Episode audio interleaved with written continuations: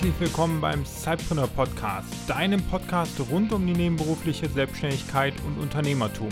Dein Host für die heutige Episode ist Juliane Behnert. Und nun viel Spaß und viele neue Impulse.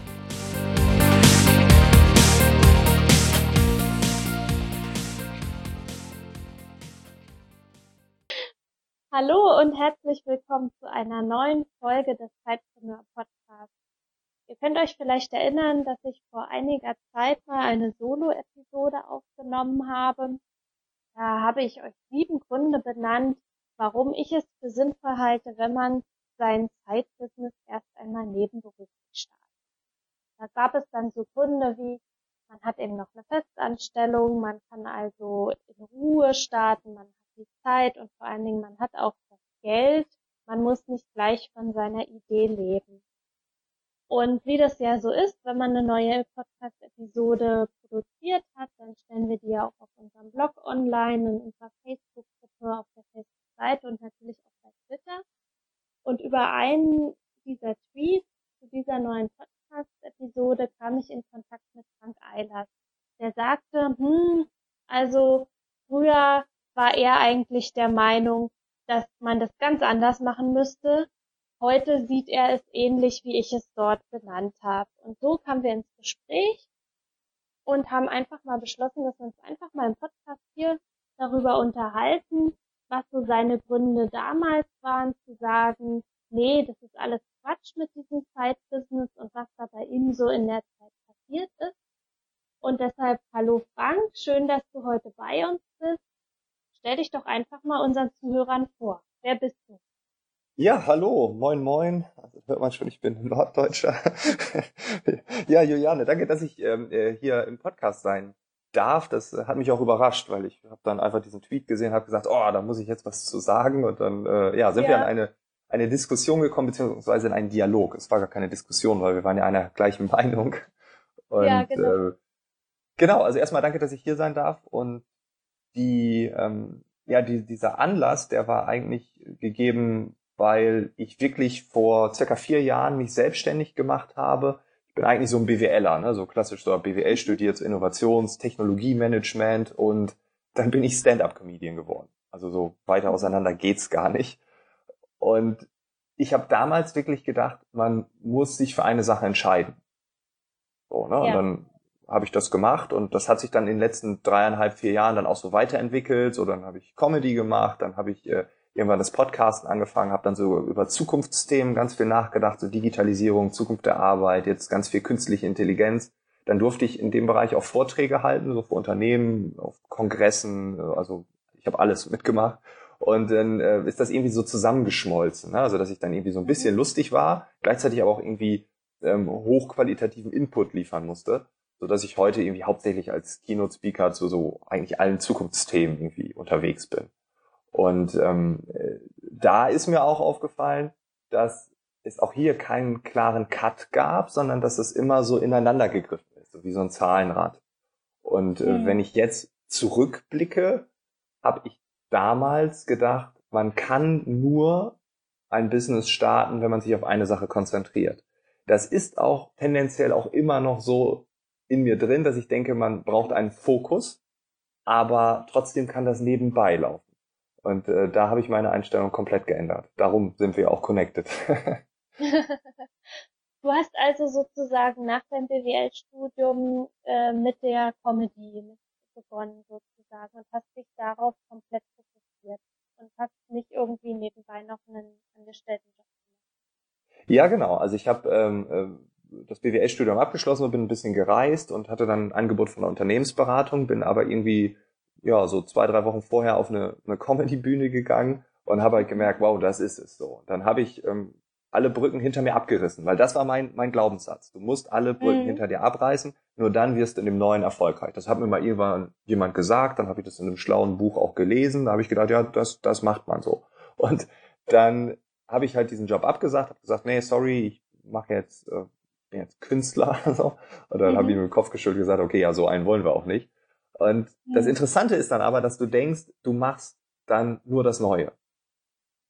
Mhm. Aber das reichte ja nicht. Also ich habe 120 Euro im Monat, äh, im, im, im ersten Halbjahr verdient. Also nicht pro Monat, sondern in Summe. Ich hatte zwei bezahlte mhm. Auftritte. Also 120 Euro durch sechs. Ja. Das heißt, ich hatte einen Monatsumsatz von 20 Euro. Das heißt, da kann man nicht von leben. Und dann auf einmal fängt man einen Nebenjob an. Mhm. Weil hauptberuflich Comedian, ja, also Unternehmensberatung, das lasse ich sein. Ich bin jetzt nur Comedian, dann merkst du, ich verdiene gar kein Geld und machst dann trotzdem was anderes. Das ist ja so die Krux. Also ich habe alle Brücken abgerissen ja. und dann habe ich mir andere aufgebaut. Und das war ja viel anstrengender im Endeffekt. Ja. Also ich habe dann äh, bei einem Kumpel in, der, in, in einem italienischen Restaurant gearbeitet, habe dann irgendwann in der Küche gestanden, weil ich auch gern kochen mochte und so. Und habe dann auch teilweise da Pizzabäcker hat man mich genannt da, ne? weil ich auch irgendwie mhm. Pizza gern mochte und so. Dann äh, mhm. habe ich, weil ich ja BWL studiert hatte, habe ich dann in einem Start-up gearbeitet, auch ja eigentlich nebenberuflich, aber schon ultra viel Zeit investiert. Erst 20 Stunden die Woche, dann nachher waren es auch 30 Stunden, äh, vielleicht sogar 40 manchmal. Gedanklich war man auch immer dabei. Das heißt, dieser Weg, ich ne, reiße alle Brücken ab, der funktionierte in der Realität gar nicht. Obwohl ich das immer dachte. Mhm. Ja, aber weil ich mhm. den Kühlschrank vollkriegen musste, brauchte ich andere Einkommensquellen. Und äh, rückblickend war das ähm, auch immer ein Problem, weil du musst gucken, was, wo kriege ich jetzt das Geld her, das belastet, so dass ich eigentlich wenig Zeit für die Stand-up hatte. Du hast sozusagen mit deinen zahlreichen Nebenjobs dann deinen Hauptjob sehr finanziert, kann man sagen. Genau. Obwohl das ja dann ja. eigentlich auch nicht mehr dein Hauptjob war, oder? Richtig, das genau. Ja, wahrscheinlich, genau. Also da hat sich ja auch wieder die Katze immer wieder selbst in den Schwanz gebissen, oder? Definitiv. Und das war auch immer absurd. Die Leute haben dann gefragt, ja, was machst denn du beruflich? Und dann sagst du, ja, ich bin Stand-up-Comedian. Alle, wow, krass. Und was, wenn man sowas sagt, das ist, ist mhm. halt, alle finden das krass. Und die Frage, die immer kommt, also irgendwie so fünf von sechs Malen, war dann wirklich, echt, kannst du davon leben? Und dann stehst du da und sagst, nee. Aber du willst es nicht sagen, weil es ist ja dein Hauptjob, also es ist ja das, was du bist in deiner Wahrnehmung, in der Öffentlichkeit. Und dann kannst du ja nicht sagen, nee, ich gehe hier Montag, Dienstag da noch äh, in die Küche und äh, äh von Mittwoch bis Samstag mache ich für Startup den kompletten Vertrieb und das komplette Marketing. Ne? Also das, das konnte ich ja nicht sagen. So, das war dann also auch so eine gewisse Schizophrenie, die sich da so ein bisschen entwickelt hat. Und ähm, ja, 13 Monate lang habe ich nicht nur das eine gemacht, obwohl ich das dachte oder mir selber immer wieder eingeredet habe. Wobei ja 13 Monate auch noch relativ kurz, oder? Ja, definitiv. Also es ging sehr schnell. Ich habe sehr schnell dann auch Geld verdient und war alles super. Mhm. Ähm, bin ich auch sehr dankbar, dass das so schnell ging. Aber mhm. äh, nichtsdestotrotz habe ich auch danach, ne, also das, in den ersten Monaten danach immer allen erzählt, ja, wenn du es wirklich ernst meinst, dann kündigst du deinen Job, dann setzt du alles auf das Pferd Stand-up. Und äh, was halt Bullshit ist, weil ich ja auch die Nebenjobs hatte. Also ich habe das mhm. aber nicht realisiert. Ich habe da erst später drüber nachgedacht und ganz vielen anderen halt hohle Tipps gegeben im Endeffekt. Ne?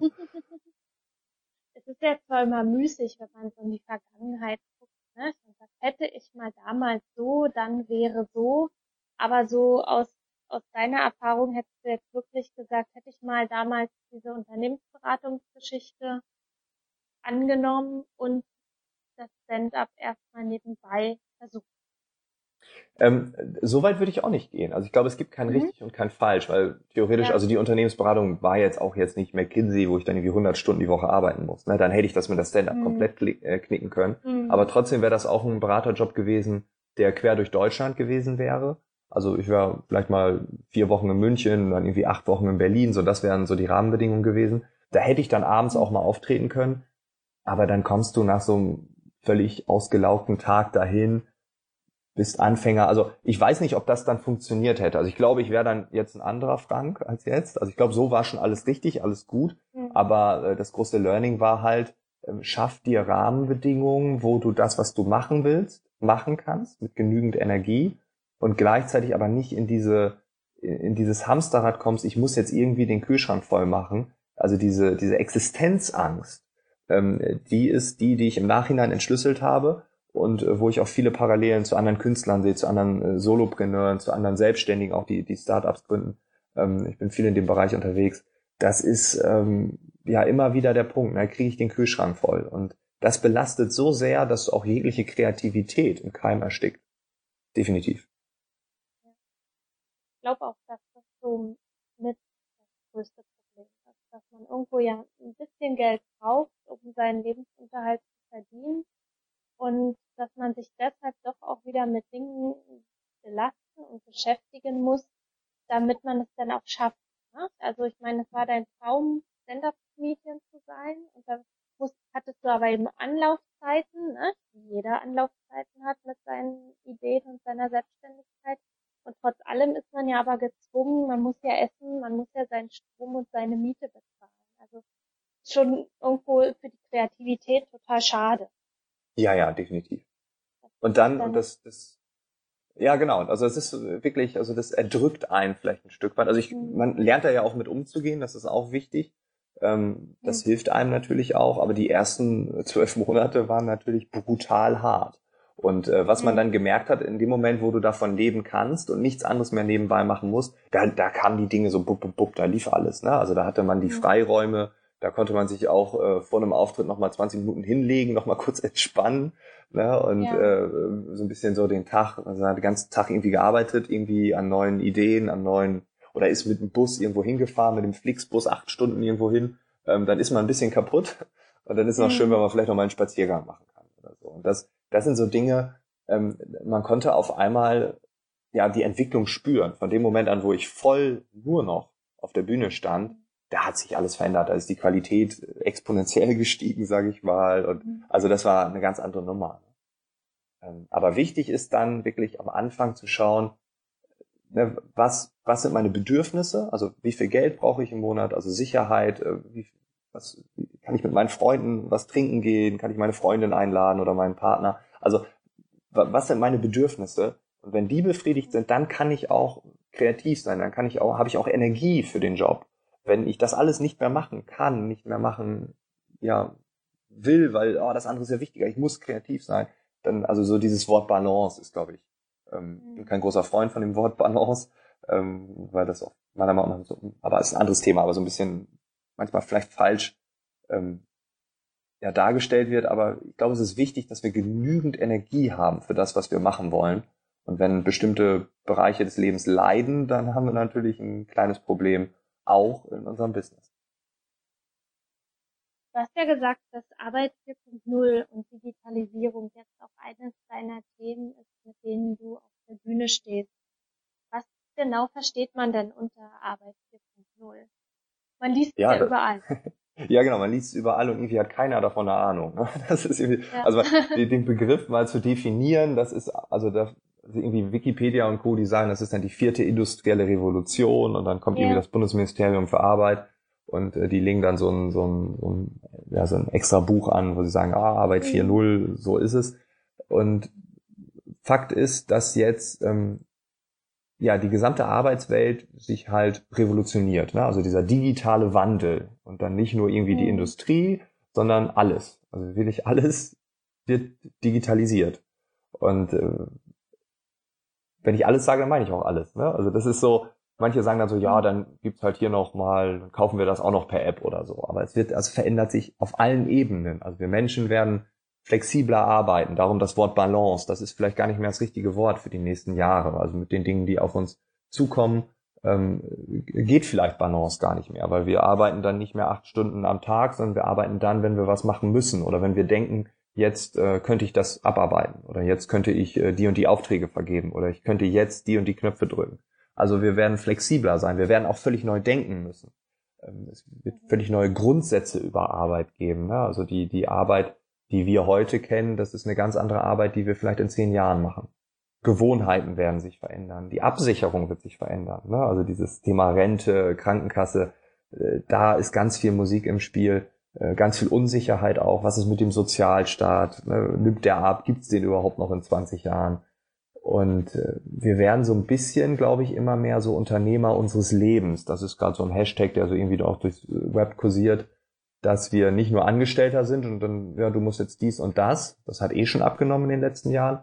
Aber jetzt ist es so, dass wir wirklich, ja, also im Endeffekt nur noch für uns zuständig sind. Das klingt so ein bisschen so maximal liberal und, und die FDP freut sich über die 10 Prozent und so, das passt doch alles. Ähm, aber es wird, glaube ich, wirklich so sein. Also auch in Unternehmen sind wir immer mehr eigener Unternehmer. Also wir kriegen immer mehr Verantwortung, wir müssen schauen, wo bleiben wir.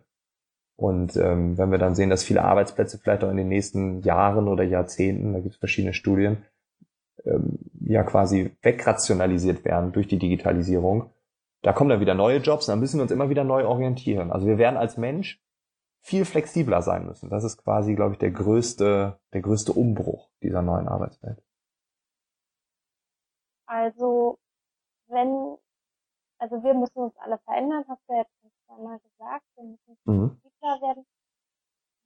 Wo müssen wir noch an uns arbeiten, dass wir das so in zehn Jahren auch alles irgendwie schaffen? Welche Denkmuster müssen wir da irgendwie bei uns selbst aufbrechen?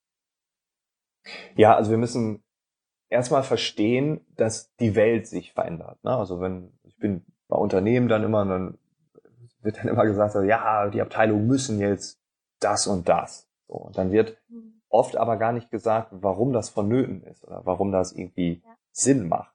Ja, also da wird dann die aktuelle Situation, die aktuelle Welt gar nicht betrachtet, sondern es wird einfach nur, ja, in Zukunft brauchen wir das und das. Und dann sitzen viele da und sagen, ja, aber warum? Ja, also ich glaube, wichtig ist immer so eine Art Standortbestimmung zu machen. Also was ist jetzt und was passiert gerade? Und wenn wir ins Hier und Jetzt gucken, dann sehen wir ja schon alles. Ja, also all das, was in Zukunft prophezeit wird, das gibt's in gewisser Arten und Weisen jetzt schon. Also wenn die, wenn die Unternehmen sagen, wir müssen flexibler werden, dann liegt das daran, dass die Welt immer flexibler wird. Also wir leben gerade, also aus dem Projektmanagement und, und aus dem Consulting gibt's diesen Begriff der VUCA-Welt. Das ist eine volatile Welt, also große Schwankungen, eine unsichere Welt, man kann nichts mehr wirklich vorhersagen. Äh, die Welt ist sehr komplex, man kann irgendwie auch gar nicht mehr so alles verstehen.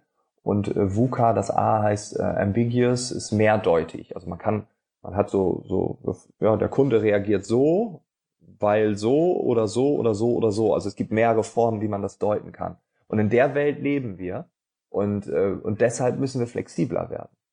Und wenn wir verstehen, dass wir in so einer absolut irren Welt gerade leben, die, die komplex, unsicher, schwankend ist, keiner die wirklich deuten kann, dann verstehen wir vielleicht auch, dass wir mit den alten Arbeits- und Lebensverhältnissen, dass das irgendwie gar nicht mehr so passt, sondern dass wir uns anpassen müssen, also flexibel sein. Und dann müssen wir überlegen, ja, wie können wir in einer solchen Welt überleben? Und das geht meiner Meinung nach nur über eine ständige Reflexion und Freude. Das ist mir auch immer ganz wichtig, weil wir müssen schauen, was passiert gerade um mich herum, also was passiert in meiner Firma, was passiert mit meinem Arbeitsplatz, was passiert mit meinen Fähigkeiten, ähm, vielleicht auch makro, auf Makroebene, was passiert ähm, global, ne? was, was sind Entwicklungen, wenn ich jetzt irgendwie Personaler bin, ähm, gibt es gerade einen Trend, dass irgendwie äh, HR-Abteilungen irgendwie schrumpfen dramatisch oder so, dann muss ich vielleicht mich vielleicht neu orientieren. Und mit Freude meine ich, dass man wirklich eine Freude daran hat, ja, diese Veränderungen auch als gut anzusehen. Weil tendenziell haben wir Angst davor. Ne? Also die Welt verändert sich und uh, das ist alles böse. Und das ist normal, dass es böse ist für uns. Also unser Gehirn sagt, oh, das knackt überall im Wald, sei vorsichtig, pass auf und äh, Alarmbereitschaft. Das ist auch evolutionär von ganz früher. Und wenn wir das aber verstehen, dass diese Welt immer weiter so wird, dann kriegen wir vielleicht ein Stück weit Freude dran. Und ähm, das kann dann ja so eine Art neuer Kompass werden. Also bei mir ist es wirklich so, ich habe Angst vor Veränderung, vor jeder Veränderung. Bei mir gibt's viele Veränderungen. Ähm, ich habe aber auch eine große Freude daran. Und äh, zu sagen, du musst keine Angst haben, ist glaube ich der falsche Weg. Sondern zu sagen, jo, alles wandelt sich, aber es kann auch ganz viel Freude machen, mitzugehen und neue Dinge auszuprobieren. Und das macht das Leben auf einmal vielschichtig, spannender und ähm, ja, das äh, wünsche ich jedem, mit dem ich in Kontakt komme. Und das sage ich bei jedem Vortrag, bei jedem Workshop. Äh, okay, Workshops mache ich nicht so oft. Ich bin hauptsächlich Vortragsredner, aber ist, bin ich nochmal irgendwie besser als Workshops. Das ist mein USP quasi dann. Aber da sage ich immer, die Freude muss dabei sein, weil wenn die nicht dabei ist, dann haben wir Angst, dann verkrampfen wir und dann verlieren wir so ein bisschen so den Draht zur, zu einer besseren Zukunft. Wie können Unternehmen da ihren Mitarbeitern helfen, dass sie eben weniger Angst und mehr Freude haben? Oh, das ist eine gute Frage. Die, die äh, die Frage, die, die stelle ich den Unternehmen auch immer direkt. Ich sage immer so, ja, ja, wie können sie es schaffen, dass jetzt alle Freude haben? Ähm, genau das Gleiche. Die müssen verstehen, dass äh, die Welt sich verändert. Und da fängt es schon an. Ne? Also ich war neulich bei einem, was heißt neulich, das ist jetzt auch schon, schon ewig her, das war im Juli oder so. Also äh, wir sind jetzt, das ist ja schon zweieinhalb Monate her. Da war ich beim Unternehmen und da haben die mir gesagt, äh, da habe ich gesagt, die Kunden werden immer cleverer. Und dann hat einer gesagt, nee, bei uns werden die Kunden immer dümmer.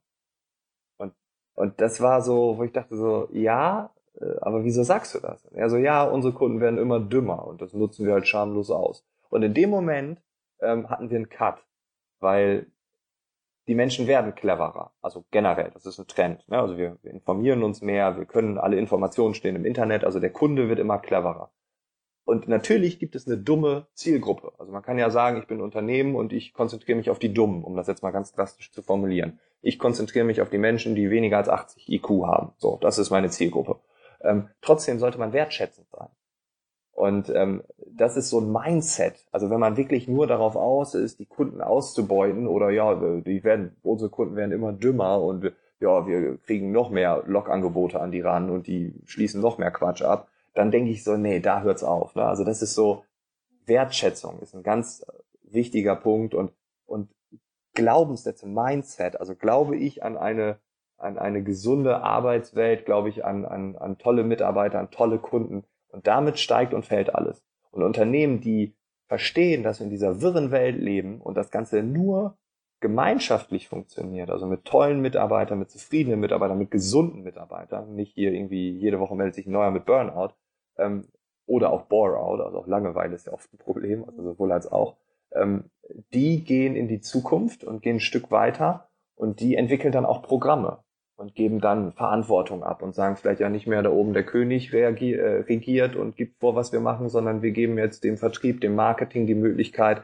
eigene Ideen zu entwickeln, weil die sind am Kunden, die kriegen den Wandel wirklich hautnah mit. Ja, also Verantwortung abgeben, mhm. ähm, neue, neue Organisationsformen auch aufbauen. Das Wort agil ist immer so, so ein Thema, ne? dass man sagt, ja, wie, wir müssen schneller reagieren können. Was müssen wir tun, um schneller reagieren zu können? Was müssen wir tun, damit die Mitarbeiter mehr Freiräume bekommen?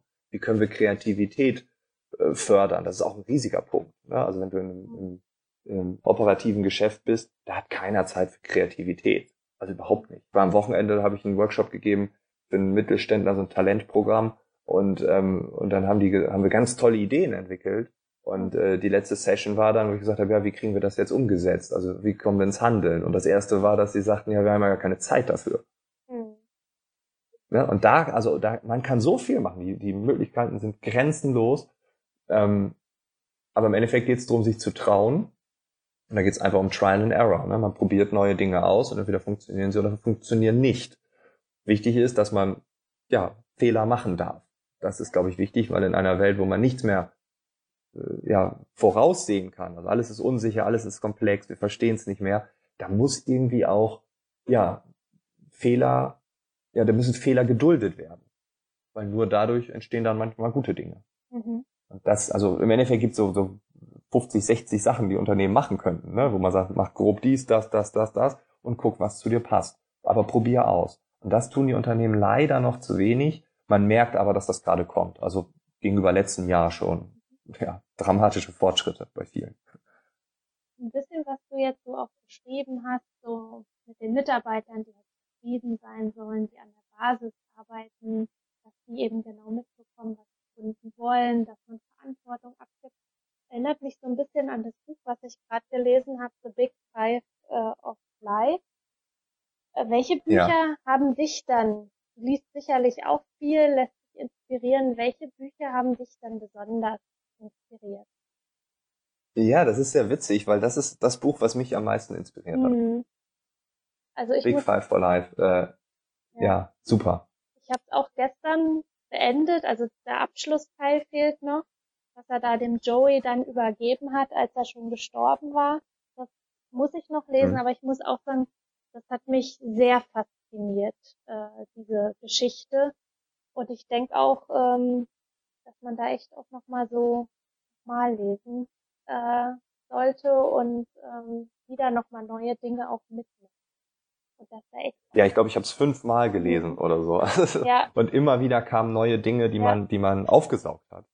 Und äh, das Buch ist wirklich das Buch, was mich am meisten inspiriert hat, weil es war eines der ersten über diese Thematik. Ja. Ähm, also wie, ne, wie entwickelt man sich persönlich? Also mhm. Persönlichkeitsentwicklung ist ja auch gerade so ein neuer Trend, sag ich mal. Ja. Und wie bleibt man zukunftsfähig? Mhm. Und bei mhm. zukunftsfähig meine ich gar nicht, wie, wie kann ich meinen Marktwert irgendwie am Markt steigern und wie kann ich die besten Arbeitgeber finden oder am meisten Kunden kriegen, sondern es geht darum, einfach ein zufriedenes Leben zu haben. Mhm. Ne? Und, und so irgendwie ähm, weil wir haben ja auch ein Privileg irgendwie. Wir leben in einer Welt, uns geht's sehr gut. Ja. Und ähm, neulich hat mir auch einmal mal gesagt, ja, vielleicht haben wir sogar die Pflicht zur Selbstverwirklichung. So, das ist vielleicht ein bisschen hochgegriffen, aber kann man auch mal drüber nachdenken.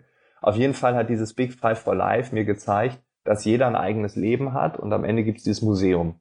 Und äh, mein großer Traum ist es, irgendwann sitze ich da in meiner Altbauwohnung, ähm, ja, mit Blick auf, keine Ahnung, Alster, Spree, Rhein, ist mir eigentlich egal, aber ne, und dann habe ich einen Raum, und da ist äh, das Museum drin, also mhm. Mein Museum, was habe ich erlebt. Und da stehen schon so viele absurde Sachen drin. Ne? Da steht dann irgendwie, bei mir war es dann der Quatsch Comedy Club oder der Nightwash Auftritt oder was weiß ich. Das, das steht da drin und da ist man dann stolz drauf. Und dann merke ich jetzt schon, irgendwie zwei Jahre später, sind auf einmal ganz andere Dinge relevant. Ne? Dann stehst mhm. du da auf einmal und denkst so, wow, krass, ich durfte jetzt bei SAP irgendwas machen oder so. Oder irgendwie sitzt da mit irgendwelchen CEOs von Banken zusammen und machen Selfie mit denen. Ne? Und mhm. das, dann kommt das auch ins Museum. Und anhand der letzten Jahre sehe ich halt schon dramatische Veränderungen bei mir. Und wenn ich das weiterdenke mhm. ne, und, und denke so, boah, wenn ich mal 70 bin oder, oder 80 und ich schaue zurück, was, was steht da alles drin? Wie, wie interessant ist das denn bitte? Und dann gehe ich mit meinen Enkelkindern vielleicht da durch, und dann zeige ich denen auch, guck mal hier und da habe ich das gemacht und dies. Und das zeigt so ein bisschen, ein schönes Museum äh, hat halt, zeigt halt verschiedene Facetten aus dem Leben. Und, ähm, und wenn wir uns viel verändern und wahrscheinlich auch verändern müssen, und immer wieder neu anpassen, dann äh, wird das ein richtig spannendes, vielschichtiges Museum. Mhm. Und äh, ja, das ist so meine Vision vom Leben auch gleichzeitig, ne? dass ich ein, ein äh, spannendes Museum habe, wo Leute dann wirklich äh, vier Euro Eintritt zahlen. Vielleicht. Jeder Gast, der kommt, äh, zum Abendessen eingeladen ist, der darf dann für vier Euro einmal in mein Museum gehen. ja, was ich so spannend halt auch fand, ähm, so diese Darstellung, wenn man halt unzufrieden ist mit seinem Job und mit dem, was man tut und dann sich immer später, wenn man schon gestorben ist, in diesem Museum aufhalten muss. Ja, und das da so schrecklich eigentlich ist. Also, dass man wirklich was verändern sollte.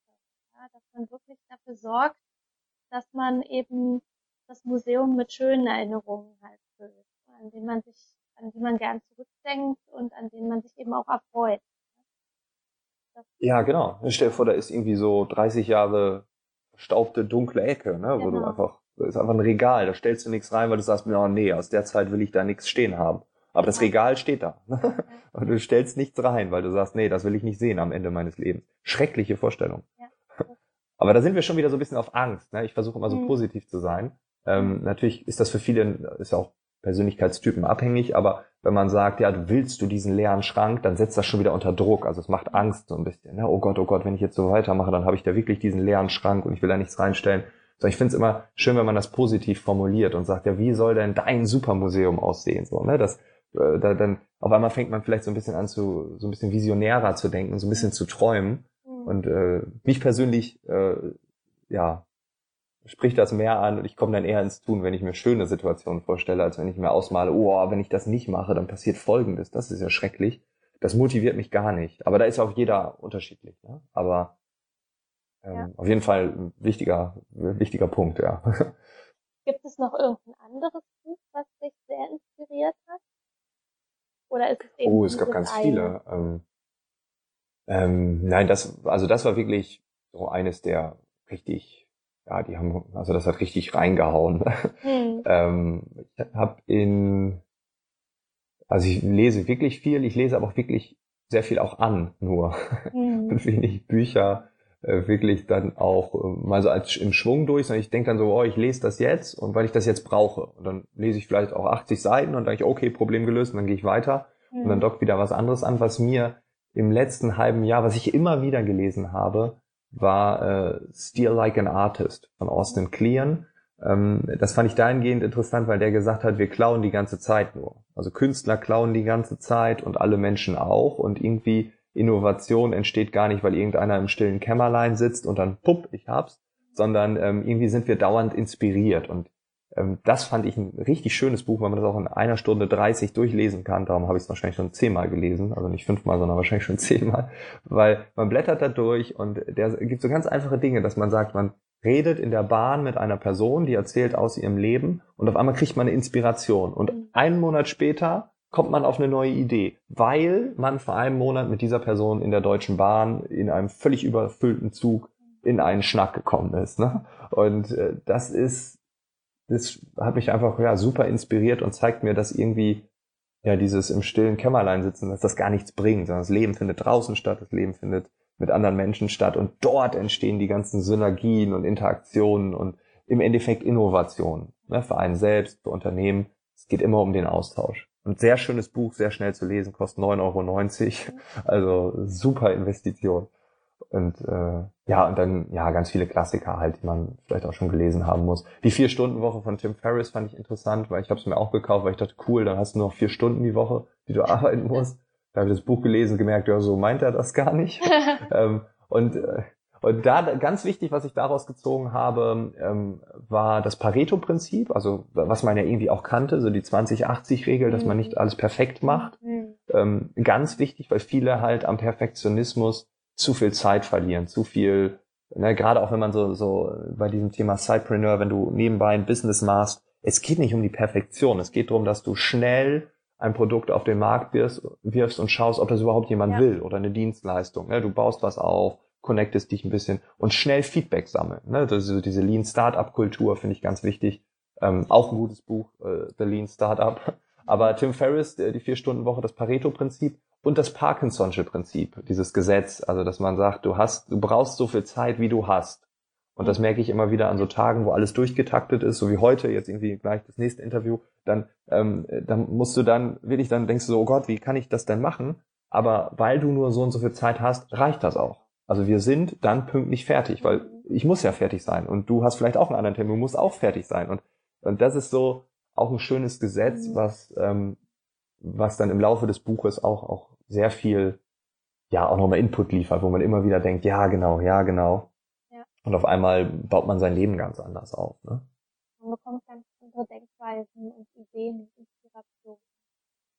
Ja. Ja, ja, definitiv, ja. Also super auch nochmal deine Lesetipps. Das Feel Like an Artist habe ich mir gleich mal aufgeschrieben. Das kommt dann auch mal auf meine Leseliste. Was möchtest du denn zum Abschluss unseren Hörern mit auf den Weg geben, die jetzt eben so in ihrem Zeitpreneur-Dasein sind, am Anfang, in der Mitte, und am Werkeln sind. Ja, also einfach, was ich eben schon sagte, ne? Trial and Error. Mhm. Ne? Also wirklich ausprobieren, ausprobieren, ausprobieren, so schnell wie möglich Feedback holen. Ja. Weil ganz oft haben wir so eine Idee, die bei uns im Kopf einfach so genial ist.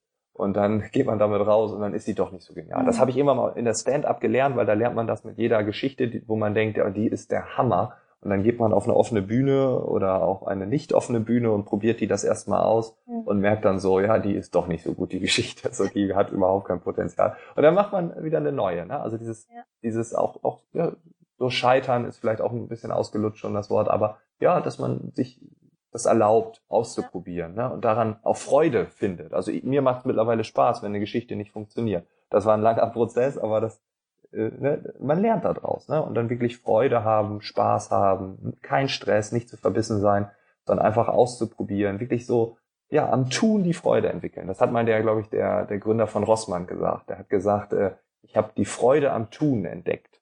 Und der, der macht das mit Zahlen und so. Ne? Also das, da kann man eigentlich wirklich keine Freude haben, wenn man kein Zahlenjunkie ist. Und äh, der hat aber gesagt, er muss ganz viele Dinge machen, äh, die er eigentlich nicht machen will, aber die Freude am Tun entdeckt. Und ähm, Freude ist, glaube ich, ein ganz wichtiger, ähm, wichtiger Punkt. Es ist noch mehr als Spaß. Ne? Also Freude ist größer als Spaß. Und ähm, was vielleicht auch ganz wichtig ist, so was sind was sind drei, drei Werte, wonach du handeln willst oder jeden Tag leben willst. Also ich habe für mich definiert äh, Freude, äh, Dankbarkeit und Nächstenliebe. So das sind so meine drei Werte. So versuche ich jeden Tag zu leben und das reicht mir als Ziel. So ne, also wenn ich jeden Tag happy bin, so also Freude spüre und habe beim beim Tun und Machen, wenn ich dankbar bin für das, was um mich herum passiert, für den guten Kaffee, den ich äh, gleich äh, kochen werde, für, für das Wasser, für, für ein gutes Mittagessen oder auch ein ganz normales Mittagessen. Ne? Einfach diese Dankbarkeit, heute gesund zu sein oder es regnet, ach guck mal jetzt, ne, ein bisschen frische Luft, da kann man durchlüften oder so. Also einfach dankbar sein und nett zu anderen Leuten sein. Das, das überträgt sich dann auch wieder auf einen, glaube ich. Ja. Und ähm, ja, dann ist der, das Leben eigentlich ein ganz schöner Spielplatz, wo wir auch als Erwachsener ganz nett mitspielen können und man nimmt dann so ein bisschen diesen Druck raus. So, das ist so, ja, irgendwie glaube ich, auch meine Mission geworden, diesen Druck rauszunehmen, dann einfach, ja, Spaß zu haben und, genau, Freude am Leben. und Dinge weiterzuentwickeln. Genau, Freude am Leben. Und dann kommt der Rest von ganz allein. Na dann, nehmen wir dich mal beim Wort. Wenn wir Freude ja, am Leben haben, wenn nicht, äh, dann. Genau. Und wenn nicht, dann einfach twittern, dann äh, äh, antworte ich vielleicht. Wenn zu, zu kritisch wird, dann, dann drücke ich auf Delete. ja, Frank, äh, vielen Dank für für deine Einblicke, äh, für deine Denkmuster, die du hast. Ich denke, du inspirierst da ganz toll und äh, regst auch zum äh, Nachdenken an. Wo kann man dich dann im Internet so finden und im Social Web? Du sagtest auch, so, dass einfach, du einen äh, Podcast äh, hast. Ja, ich habe ganz viele Podcasts gemacht. Ähm, ja. äh, ich habe äh, der der letzte war für also es ging los mit Arbeitsphilosophen, Zukunft der Arbeit, da ging es drum, dann durfte ich dafür über diese Themen dann referieren. Dann haben wir Bright New Future gemacht, Olli Rössling und ich, das wird dann von Xing übernommen, dann haben wir für Xing auch einen Videopodcast gemacht, der heißt Xing Talk. Mhm. Ähm, das ist aber alles schon quasi Vergangenheit. Ähm, und jetzt bin ich vor, äh, also auch ganz viele andere Podcasts gemacht, die gibt's schon alle gar nicht mehr, aber äh, die, die auch Trial and Error. Ne? Man sieht mhm. nur die, die irgendwie angekommen sind und nicht ja. die, die man abgebrochen hat. Und jetzt ähm, ist mein äh, neuester Podcast, der, der super angenommen wird. Ich mache jeden Tag eine Folge, jeden Tag kurze Input-Impulse. Der heißt der Morgenmensch. Von ja. Montag bis Freitag ähm, gibt es eine neue Episode. Heute muss ich noch eine aufnehmen, also ich bin noch ein bisschen spät dran, es ist schon 10 Uhr. Ähm, aber es ist egal, ich habe mir gesagt, einmal am Tag und äh, ja, da gibt's halt ja, Input zur, zur Zukunft. Ja, also da bin ich, vielleicht war ich gestern irgendwie beim Konzern, da habe ich irgendwas gelernt oder ich habe heute Morgen ein gutes Zitat gelesen, dann mhm. ähm, rede ich darüber. Also mir ist wichtig, da so immer kurze Impulse zu bekommen, worüber man nachdenken kann. Und äh, ja, ich hoffe, dass es da viel Energie gibt, die man dann nutzen kann für den Tag. Und dann findet man dich auch auf Facebook, Sing, das sicherlich ja, genau. Website. Ich bin eigentlich überall. Mhm. genau, ja, einfach. Ja, einfach Frank Eilers bei Google, da äh, bin ich, glaube ich, äh, irgendwie da, also da irgendwas ploppt da auf. Ne? Also Stand-up mache ich immer weniger, also so wer, wer live lachen will, das ähm, ist dann schon, wird immer schwieriger jetzt so, aber vielleicht ist man ja auf einer Konferenz oder so. Aber genau, also Facebook, Frank Eilers, Twitter, Frank Eilers. Und, äh, und was ganz interessant ist vielleicht noch für die, die gerne mitdiskutieren wollen, ähm, mhm. NKFM. Ich weiß nicht, ob du das kennst, das ist so Micro-Podcasting. Ah. Da kann man so ähm, da kann man so, so kurze Episoden machen und andere können darauf antworten. Das mhm. finde ich so spannend. Und da entstehen auch immer ganz, ganz tolle Diskussionen und äh, revolutioniert sozusagen so ein bisschen äh, das Internet, in dem es einfach ja über Sprache auf einmal dialogisch ist. Das ja. gab es bisher nicht und finde ich total spannend. Habe ich mir bisher noch nicht genauer angeschaut, aber äh, kommt auch immer wieder in meiner Timeline vor, weil ich ja da auch so ein paar Leute habe, die sehr gerne Podcasts ja. und sehr viel mit Audio und Deine Video Filterblase. genau. Und da ja, genau. ploppt das öfter mal auf. Genau. Ja, wunderbar, Frank. Vielen Dank. Wir packen die Links zu deinen Präsenzen dann auch in die Show Notes. Die Show Notes findet ihr dann unter www.zeitpreneur.de slash st078. Ja, das war eine ganz wunderbare Folge, wie ich finde. Vielen Dank, lieber Frank für deine Zeit, die du dir genommen hast, für uns und unsere Hörer.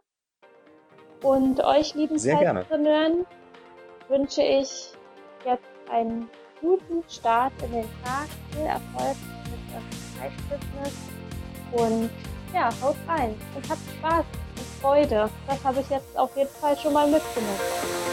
Bis dann. Tschüss. Ciao, ciao.